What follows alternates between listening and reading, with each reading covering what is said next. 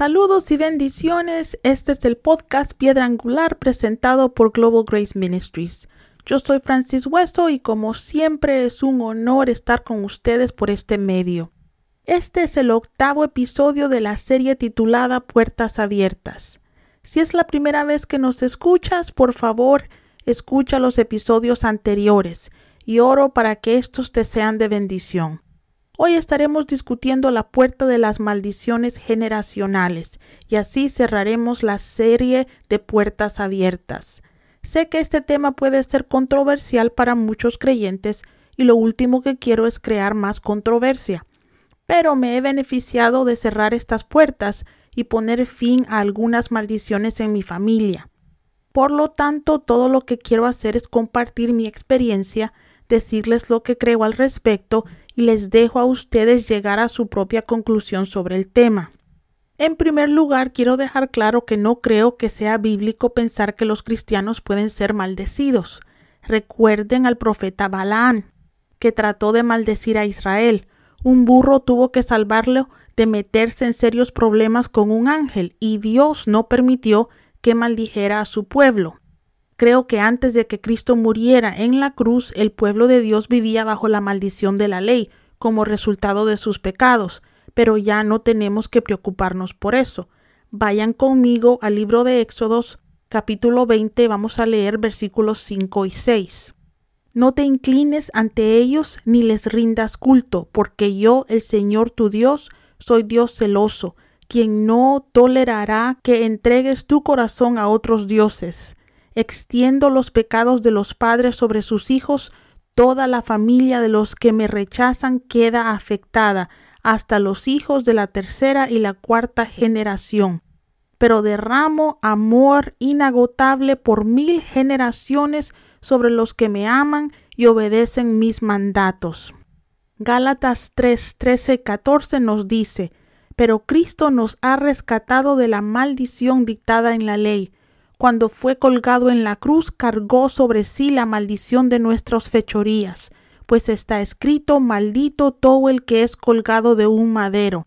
Mediante Cristo Jesús, Dios bendijo a los gentiles con las mismas bendiciones que le prometió a Abraham, a fin de que los creyentes pudiéramos recibir por medio de la fe al Espíritu Santo prometido.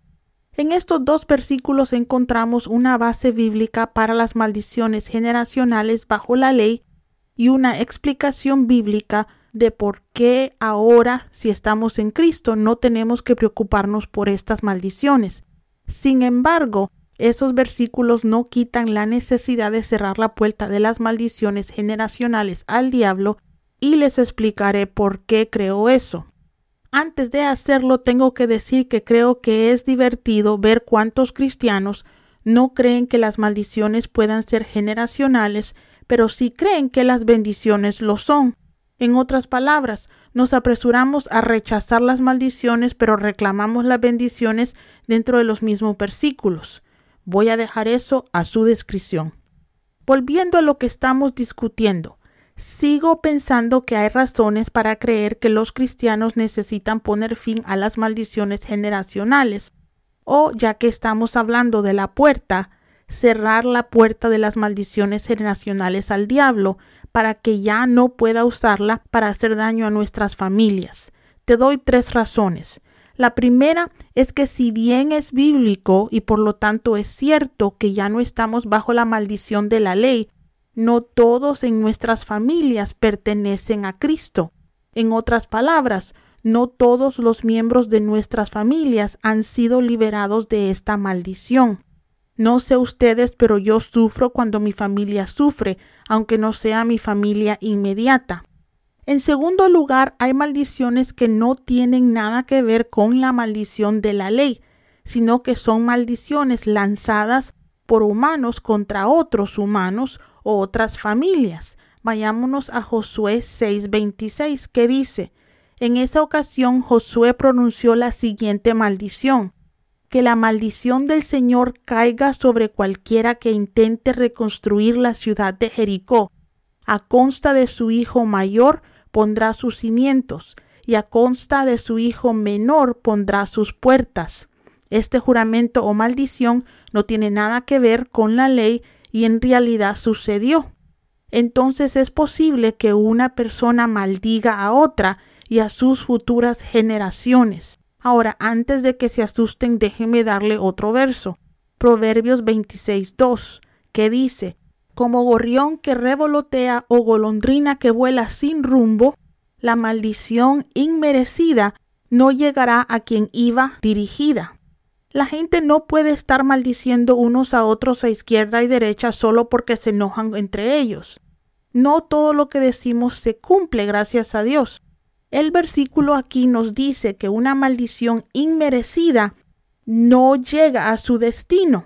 Pero ¿qué pasa con una maldición merecida? Permítame compartir una historia con ustedes.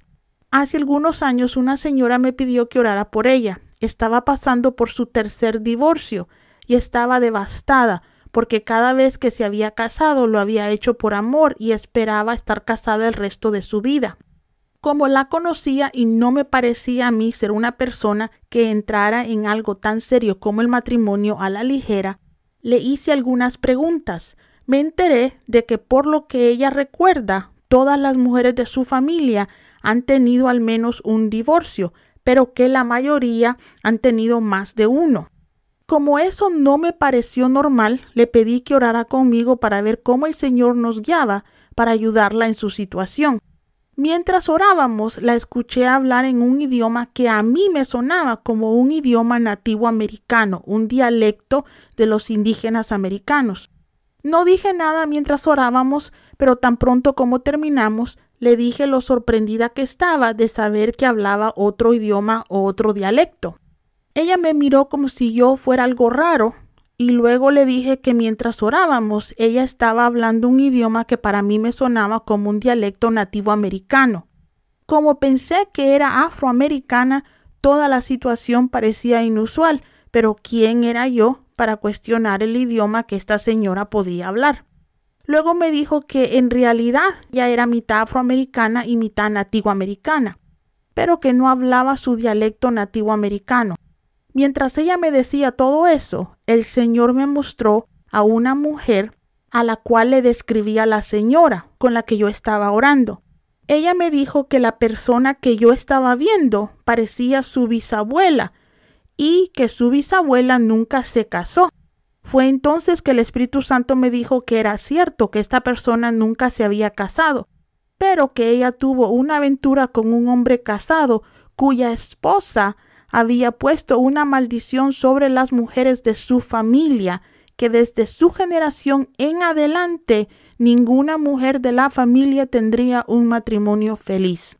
Todo el asunto nos sorprendió a ambas, pero tenía sentido que rompiéramos esa maldición, lo cual hicimos. Y aunque no me mantengo en contacto con esta hermosa dama, que yo sepa todavía está casada.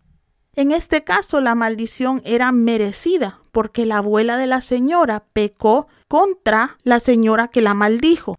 La puerta del pecado estaba abierta. Por favor, y este es un gran por favor, no piensen en poner maldiciones contra personas que los ofenden o que pecan en contra de ustedes. Como hijos de Dios, nuestro llamado es bendecir a las personas. Pero esto me lleva a la tercera razón por la que creo que la idea de cerrar las puertas a maldiciones generacionales o maldiciones en general es necesaria e incluso si somos cristianos. La Biblia nos dice que la vida y la muerte están en el poder de la lengua. Tenemos que tener cuidado con lo que confesamos sobre nuestras vidas. Acompáñenme a Marcos 11, 23 y 24. Les digo la verdad, ustedes pueden decir a esta montaña, levántate y échate al mar, y sucederá. Pero deben creer de verdad que ocurrirá y no tener ninguna duda en el corazón. Les digo, ustedes pueden orar por cualquier cosa y si creen que la han recibido, será suya. Estos versículos generalmente se usan en el contexto de la fe. pero ponemos nuestra fe a trabajar con nuestra confesión. Cristo dijo que cualquiera que diga a ese monte y no dude en su corazón, lo que dice se le cumplirá. En otras palabras, la fe se pone en práctica cuando hablamos lo que creemos en nuestro corazón. Déjenme darle otro ejemplo. Romanos 19 dice, si declaras abiertamente que Jesús es el Señor y crees en tu corazón que Dios lo levantó de los muertos, serás salvo. Aquí Pablo nos dice que si declaramos o confesamos que Jesús es el Señor, si lo hacemos abiertamente, quiere decir con nuestra boca, y que creemos en nuestro corazón, somos salvos. Por lo tanto, cada vez que neciamente confesamos cosas negativas sobre nosotros o nuestras familias, si creemos esas cosas en nuestros corazones, estamos poniendo esas cosas en movimiento. Como esta no es una serie sobre nuestra confesión, no diré mucho al respecto, pero hijo de Dios, por favor estudia sobre el tema y ten cuidado con lo que confiesas con tu boca sobre ti, sobre tu familia o sobre las personas que te rodean. Déjame darte un escenario o una historia sobre cómo el diablo se aprovecha de los puntos de acceso a nuestras vidas. Como hablamos en episodios anteriores, el pecado y el temor dan acceso al diablo para hacernos daño. La Biblia dice que de la abundancia del corazón habla la boca. Cuando hablamos por temor, ira u ofensa, cosas como las cosas nunca me salen como quiero, o podría perder mi trabajo, o quizás nunca entraré a una buena universidad, estás diciendo en voz alta lo que crees en tu corazón y por ende dándole permiso al diablo para hacer exactamente lo que dices. Ahora bien, esas son cosas que pueden parecer pequeñas, pero lo mismo ocurre con las cosas que son más grandes. Permítanme compartir un testimonio personal.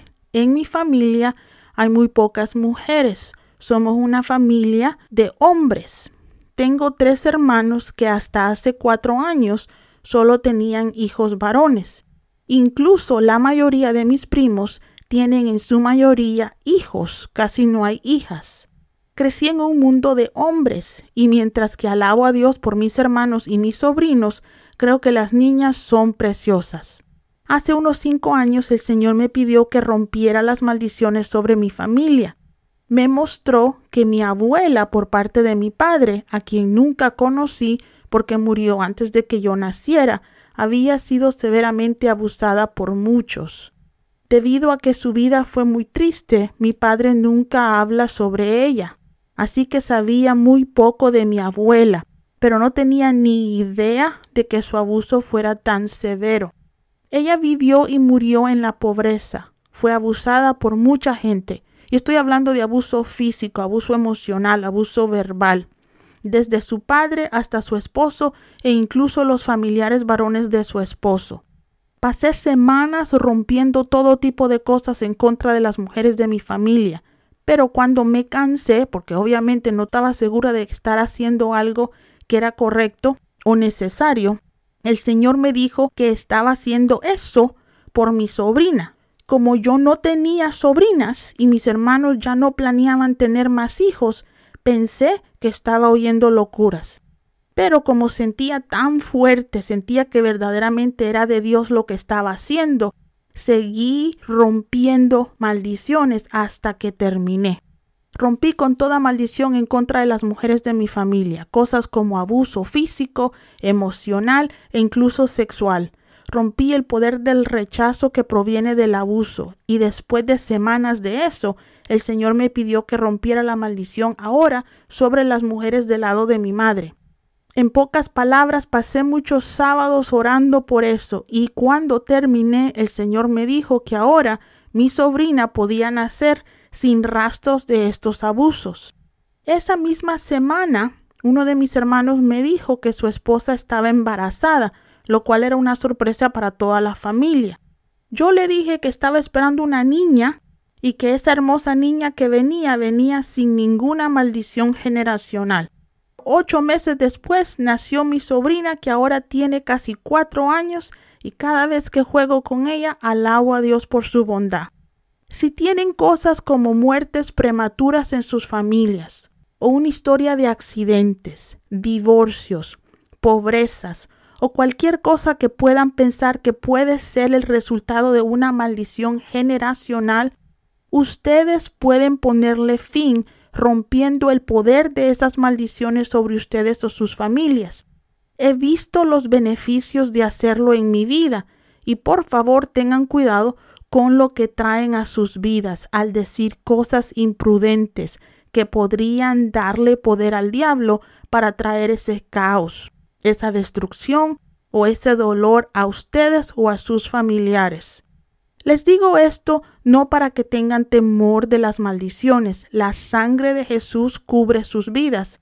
Pero si creen que hay puntos de acceso abiertos a su familia que el diablo puede usar para hacerles daño, no pierden nada orando para cerrar esas puertas. Espero que esta serie les haya bendecido. Hay mucho más que podríamos haber cubierto, pero mi objetivo con esta serie era nada más informarles sobre el tema. Si a lo largo de la serie el Espíritu Santo les reveló que hay puertas o puntos de accesos abiertos en sus vidas que deben ser cerradas, por favor, háganlo.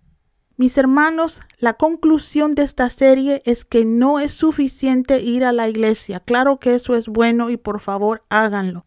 Pero debemos vivir nuestras vidas haciendo lo que podamos para ser más como Cristo.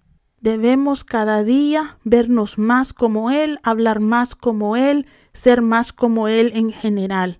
Al desarrollar una relación cercana con nuestro Salvador, nos alejamos del pecado, nos alejamos del temor, de las prácticas mundanas y podemos perdonar las ofensas, sanar toda herida emocional y poner fin a cualquier maldición.